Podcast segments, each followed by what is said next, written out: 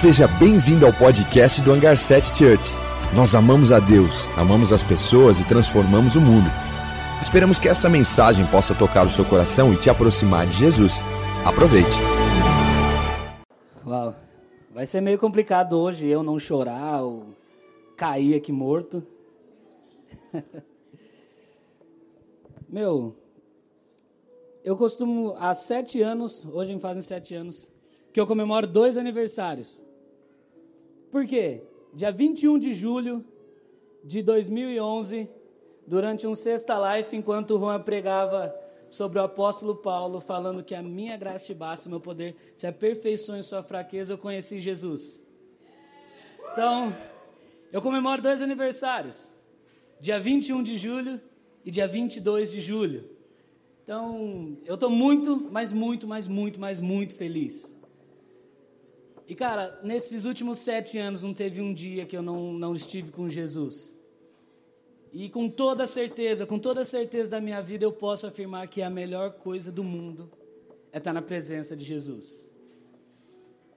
E sabe, ontem eu, eu fui comemorar o meu aniversário de ontem com a minha esposa. E ela falou assim, cara, você pode escolher o restaurante que você quiser, o cartão tá liberado. Falei, vamos no cinema. Ela falou, é, vamos no cinema? Falei, é, porque quando eu era criança, comemorar aniversário era comprar uma pizza. Não sei quem passou essa fase, mas para mim, os dias mais felizes, os aniversários mais legais, era quando a minha família tinha condição de comprar uma pizza. E a gente se reunia e comia pizza. E aí eu comecei a ver a simplicidade de um cinema. E eu começo a ver a simplicidade de Jesus nas pequenas coisas. E eu queria orar para a gente entrar na palavra, porque eu acredito que essa manhã Jesus vai fazer algo incrível dentro da gente. Beleza? Então feche seus olhos aí no seu lugar mesmo. Jesus, muito obrigado porque o Senhor é bom. Muito obrigado porque o seu amor dura para sempre. Obrigado porque até aqui o Senhor nos sustentou e nos ajudou, provendo tudo que necessitamos. Nós te agradecemos, nós somos gratos a Ti pelo sacrifício feito na cruz. Nós te agradecemos, porque o seu amor nos atraiu essa manhã. A sua graça nos alcançou. Você correu até nós quando estávamos perdidos, quando estávamos mortos e nos abraçou. Obrigado, Jesus. Abra os nossos corações para essa manhã, para aquilo que o Senhor quer fazer, para aquilo que o Senhor quer nos ensinar. E que nós possamos cada vez mais se parecer contigo e nos apaixonar por ti é isso que eu te peço em nome de Jesus? Amém. Amém. Sério, está complicado aqui. Antes de começar, eu queria fazer um jabazinho de um dos meus livros favoritos, chama Jesus e as Mulheres.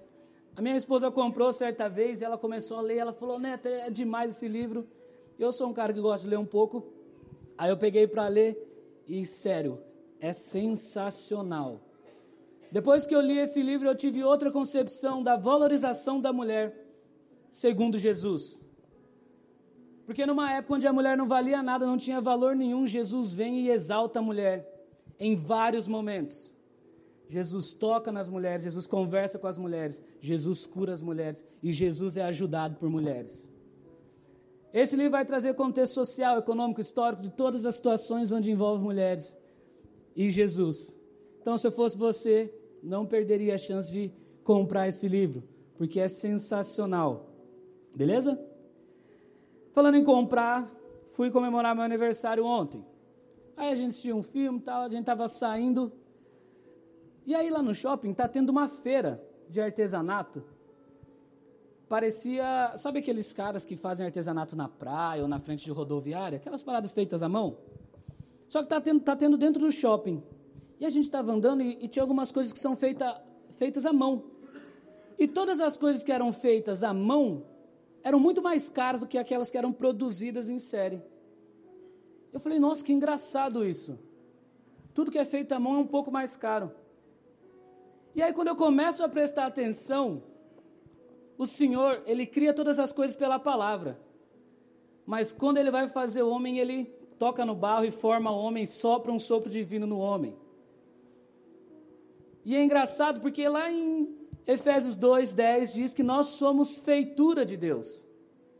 Feitura do grego vem do, vem do grego poema, que é poema, ou algo feito à mão. Ou seja, nós fomos feitos pela mão de um artesão. Lá em 1 Coríntios 6, versículo 20, diz que nós somos comprados por um alto preço. Ou seja, nós somos feitos à mão de Deus e temos um valor alto. Se essa manhã você veio com alguma dúvida sobre o seu valor, já saia daqui pensando que você é muito valorizado perante Jesus. Que Jesus te ama, que Jesus te fez de forma especial e admirável, como diz lá em Salmo 139. E eu fico muito animado quando eu começo a falar disso, porque a gente está numa série vivendo pela fé. E tem sido incrível. E quando o Juan falou, Neto, você vai pregar domingo, eu falei, cara, tô pego, porque já pregou o Juan, já pregou a Keila, já pregou o Diego. E esses caras falaram muito sobre fé. E tipo, eu falei, Juan, não tem o que eu falar. Ele falou, tem. Eu falei, beleza, então vamos lá. Então, entendendo que nós temos um, um preço alto, entendendo que Jesus ele se fez carne para andar entre nós, para nos mostrar o exemplo. Ele morreu por nós nós precisamos entender algumas coisas. E é, eu dei esse pano de fundo de, da nossa criação, e o plano de Jesus, de Jesus era recuperar aquilo que foi perdido, que era a imagem e semelhança. Porque quando Deus cria o homem, ele fala: façamos homem a sua imagem, a nossa imagem e a nossa semelhança. E depois da queda nós perdemos isso. Romanos diz que nós somos destituídos da glória. Então nós perdemos a nossa imagem e semelhança e Jesus vem para restaurar isso.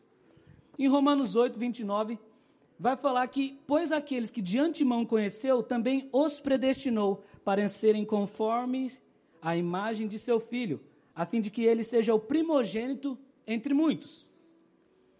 O que, que isso quer dizer? Quer dizer que João 3,16 fala que Deus deu seu único filho, seu primogênito. Né? Deu seu unigênito, desculpa, para que em Romanos ele se tornasse primogênito. Ou seja, Deus tinha um filho. Depois que Jesus veio, Deus tem vários filhos. Então nós nos tornamos irmãos em Cristo. E isso é incrível, porque quando a gente se torna irmão, a gente começa a se parecer. Eu lembro que quando eu jogava, bem no início, quando tinha uma escolinha, o meu irmão foi jogar na mesma escolinha que eu. Só que eu fui primeiro. E aí, quando eu cheguei, porque nós nos parecíamos, o pessoal da escolinha começou a chamar o meu irmão pelo meu nome. Então, ô Neto, ô Neto, eu não sabia com quem estava falando, porque não sabia se estava falando com o meu irmão ou se estava falando comigo. E eles chamavam o meu irmão pelo meu nome. E é muito legal ser reconhecido pela semelhança. Né? Da mesma forma, é muito legal ser reconhecido pela semelhança do pai. Certa vez a gente foi num churrasco e só tinha amigo do meu pai. Aí os caras olharam para mim, eu estava de cabeça raspada, meu pai é carequinha. Eles falaram assim: você é filho do Batatinha, né? Falei, é, sou. É, não tem como não falar que é. E, cara, é uma sensação única você ser reconhecido porque você se parece com seu pai. Ou você ser reconhecido porque você se parece com seu irmão. E isso é muito legal. Então, Jesus, ele vem para ser o primeiro entre muitos. E aí, enquanto Jesus anda pela terra, ele vai dando várias promessas. E uma delas está lá em João 14, 12. Eu queria pedir para colocar esse texto, ele é incrível.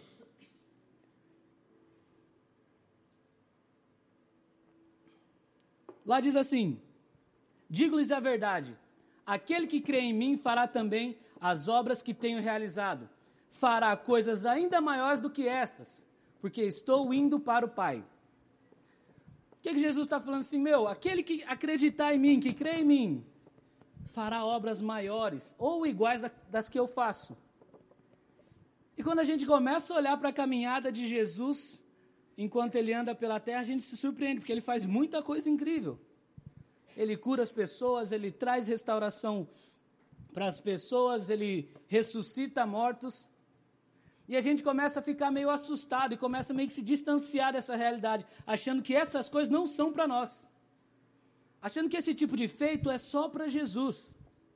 Mas ele mesmo diz, cara, vocês farão coisas iguais ou maiores.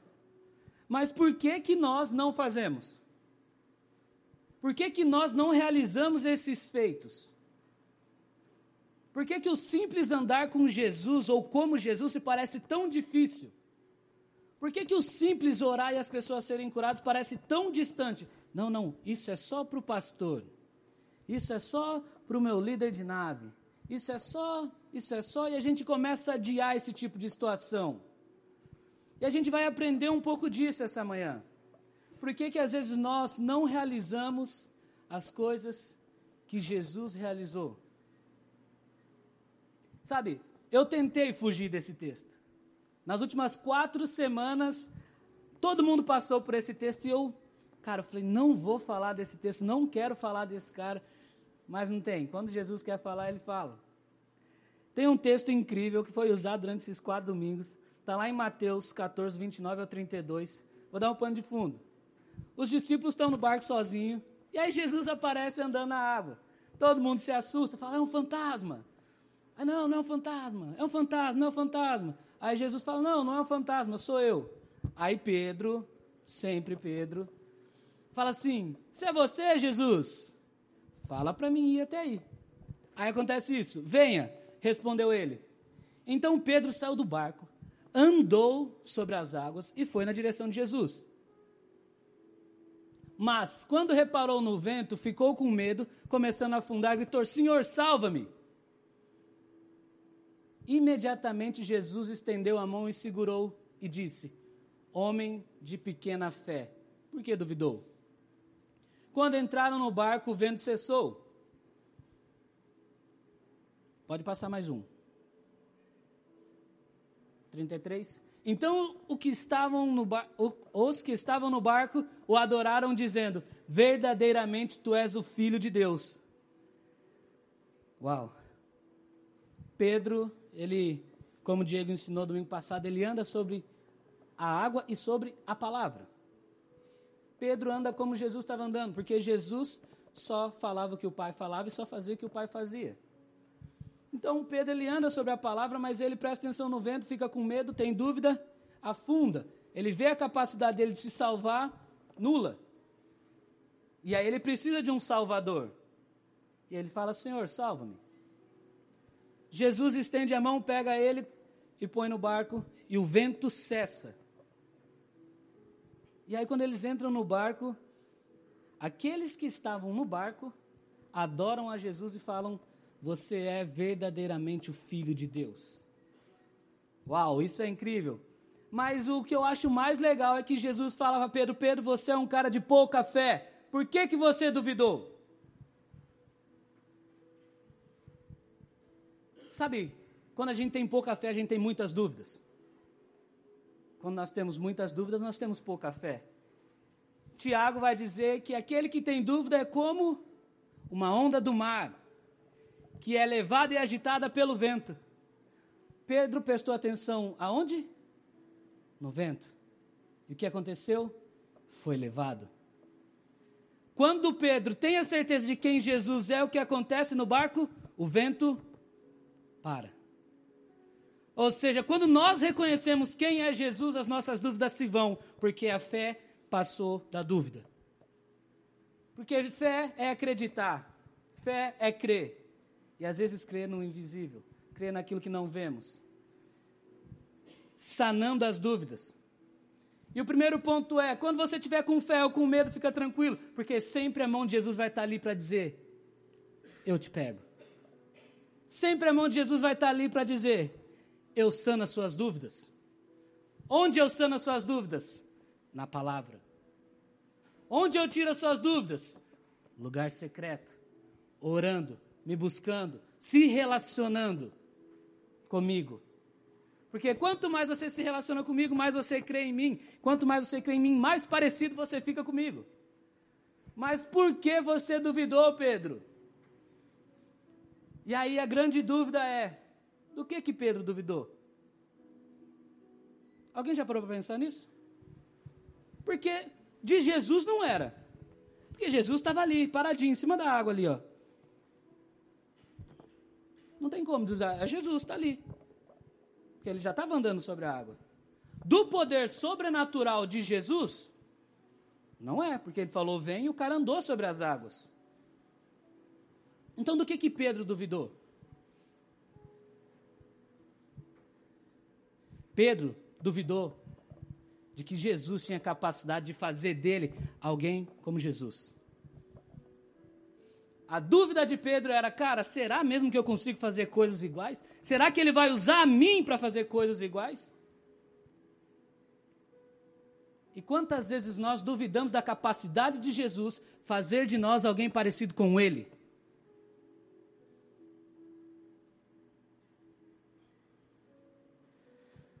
E Pedro,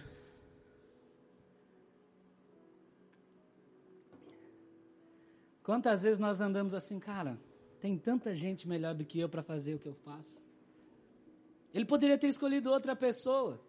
Ou ele vai escolher outra pessoa, eu não vou fazer não, porque isso daí é demais para mim. A gente começa a criar barreiras para que Jesus não seja gerado em nós. Porque nós começamos a duvidar: será mesmo que ele vai usar a mim? Será mesmo que ele vai fazer de mim alguém parecido com ele? E Pedro duvida dele e de Jesus. Porque Pedro andou com Jesus. Alguns capítulos atrás, se a gente começa a estudar, a gente vê que os discípulos eles estão no barco e vem uma grande tempestade. E aí, Jesus está dormindo no barco. Os discípulos correm para Jesus e falam: Jesus, salva a gente. Jesus levanta do sono dele e fala que o vento e a tempestade cesse. Quando Jesus faz isso, os discípulos que ainda não estavam começando a caminhada com Jesus falam o quê?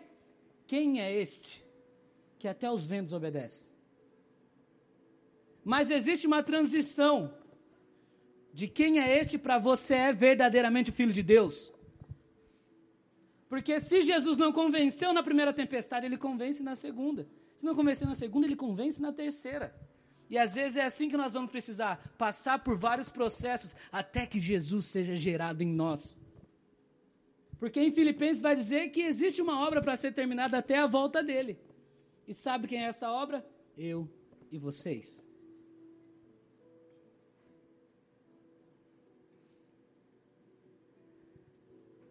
A dúvida de Pedro é a mesma que a minha. A dúvida de Pedro é, cara, será mesmo que eu posso fazer as coisas iguais ele fez? Será? Mas eu preciso estar perto dele. Eu preciso não ter dúvida de quem ele é. Porque quando eu sei quem ele é, eu sei quem eu sou. E sabendo quem eu sou, eu sei o que ele pode fazer através de mim. Porque o que eu sou, como disse se não me engano, Sócrates, nada sei, mas eu preciso, prefiro atualizar para nada sou. Porque Deus é especialista em pegar o nada e fazer muito. Deus é especialista do nada criar vida. Através da nossa vida, Ele quer gerar outras vidas. Porque Ele quer ser gerado em nós. E nós não podemos ter dúvidas sobre isso.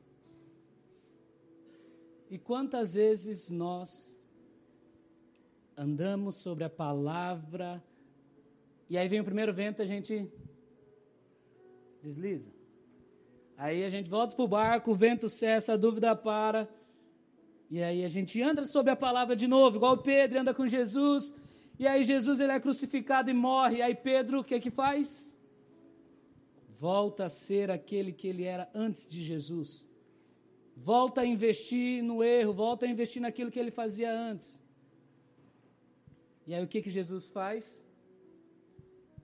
Volta, após o terceiro dia, aparece para os discípulos, mas ele faz questão de ir no mesmo barco que Pedro estava e falar para Pedro: Pedro, joga as redes. Você se lembra dos momentos no barco? Você se lembra das tempestades? Você sabe quem eu sou?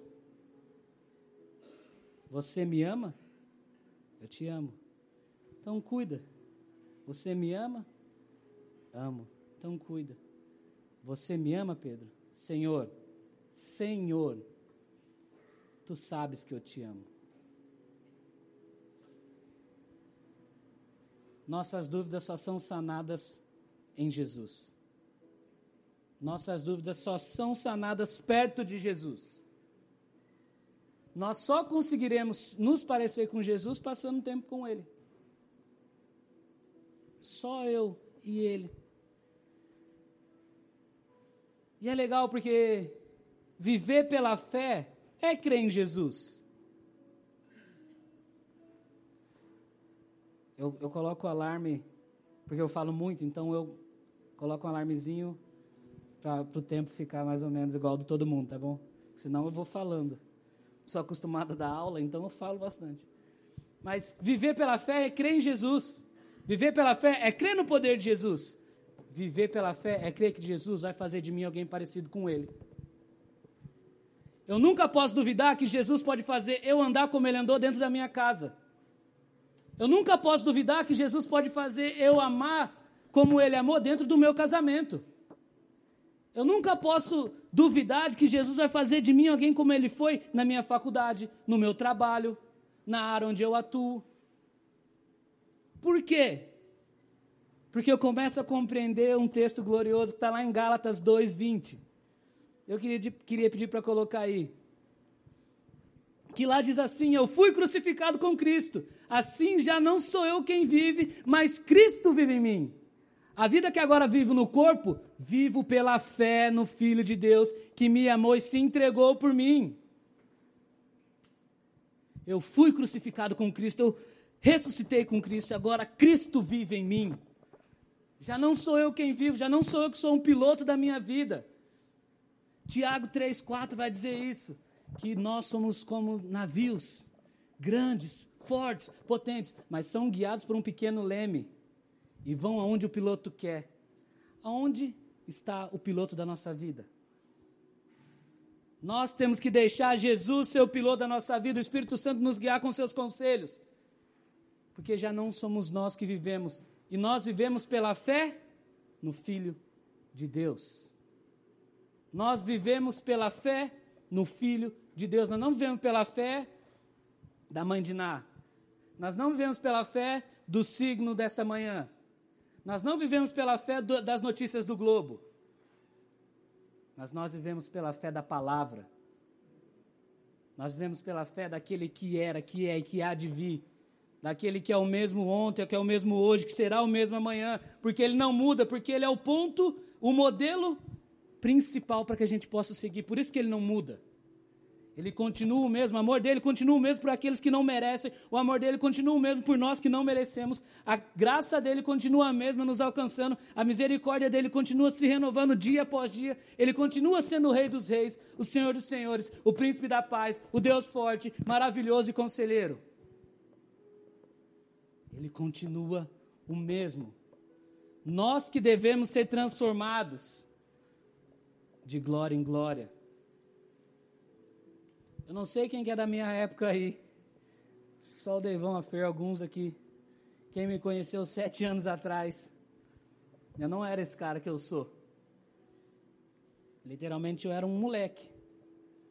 Talvez não queria muito de Jesus. Talvez minhas intenções eram mais de moleque. Talvez o que me atraía para a igreja não era Jesus, eram outras coisas. Mas ele me quis. Ele me quis. Ele correu até mim. Eu estava correndo dele. Ele correu até mim. Ele me abraçou. Ele me transformou. Eu fui encontrado pela glória. E não tem nada mais transformador que um encontro com Jesus. Nada. É a mesma coisa que você bater de frente com um ônibus. Esses dias eu estava indo trabalhar. Estou lá de motinha, eu ando de moto, né? Tá. Aí pertinho de casa, assim, eu tô atravessando uma rua, um Uno passa no par e eu. Na, na lata do Uno, assim. Aí sai voando e sai mancando. E aí eu entendi que o encontro com Jesus me deixa marcas e me transforma. Hoje eu sou muito mais cuidadoso dirigindo. Hoje eu não dirijo só para mim, mas dirijo para o próximo. Hoje eu já não vivo mais para mim, mas vivo para o próximo. Porque Cristo já vive em mim. Então, que essa manhã nós possamos tirar todas as dúvidas e medos de que Jesus vai nos fazer parecido com Ele. Eu queria pedir para colocar um texto. Não, não coloque esse texto, não. Olha que louco isso. Isso, meu Deus, é a parte mais legal, eu acho. Romanos 8,19 é um texto bem famoso aqui, né? A gente já prega eles há trilhões de anos. Romanos 8,19 diz que a geração ela aguarda com expectativa a manifestação dos filhos de Deus, certo? Beleza. Olha que massa. Quando Jesus entra no barco, o vento cessa, o que acontece? As pessoas adoram Jesus e falam o quê? Você é verdadeiramente Oi? Filho de Deus. Aí Jesus morre, se torna primogênito, primeiro de muitos. Nos faz filhos de Deus. A nossa manifestação vai fazer com que as pessoas declarem o quê? Vocês são filhos de Deus. E o que, que as pessoas vão fazer? Adorar Jesus. Quando Jesus é formado em mim, eu levo glória para as pessoas e transformo elas. Por quê? Colossenses 1, 27, eu já peço para todos ficar de pé.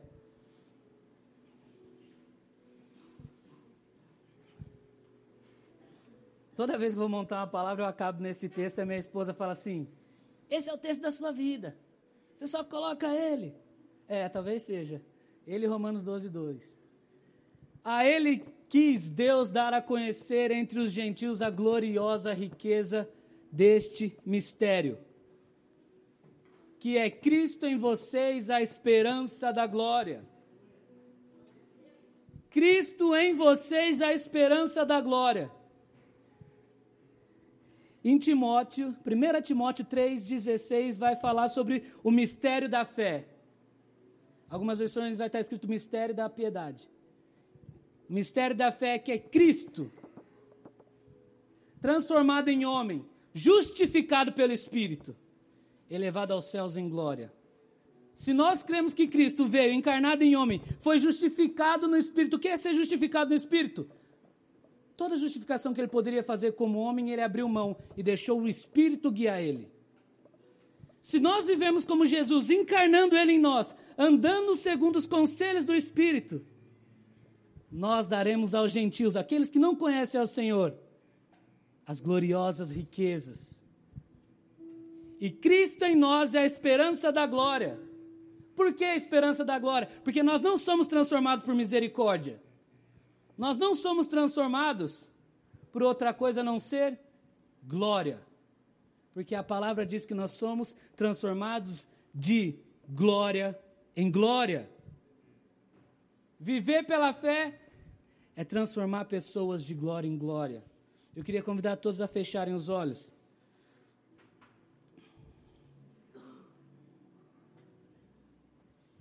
Começa a falar assim para Jesus: Jesus, eu não quero ter dúvidas de quem você é. Se revele a mim que os ventos que sopram e fazem eu deslizar ou ser elevado, que eles cessem agora, porque eu quero ter a revelação do Filho do Deus vivo daquele que se entregou por mim. Começa a falar para ele, Jesus, eu não quero ter mais dúvidas, mas eu quero crer, eu quero viver pela fé. Que a minha fé seja sempre maior que as minhas dúvidas. Que as minhas dúvidas não gritem mais alto do que minha fé. Que eu possa viver esse mistério que é Cristo em mim. Cristo vivendo através de mim, para que as pessoas, quando olharem a mim, já não vejam mais eu, mas vejam Cristo e digam: Tu és verdadeiramente o Filho de Deus. Sim, Jesus, que essa manhã nós possamos olhar para Ti, andar sobre a Sua palavra, crendo que você, que o Senhor, vai nos transformar para sermos parecidos contigo. Sim, Jesus, nós queremos mais da Sua presença, mas tanto da Sua presença, a ponto de nos transformar, a ponto de sairmos daqui refletindo a Sua glória. Que a sua nuvem da presença desça sobre nós, que nós possamos sair dessa nuvem para fora para levar o teu amor.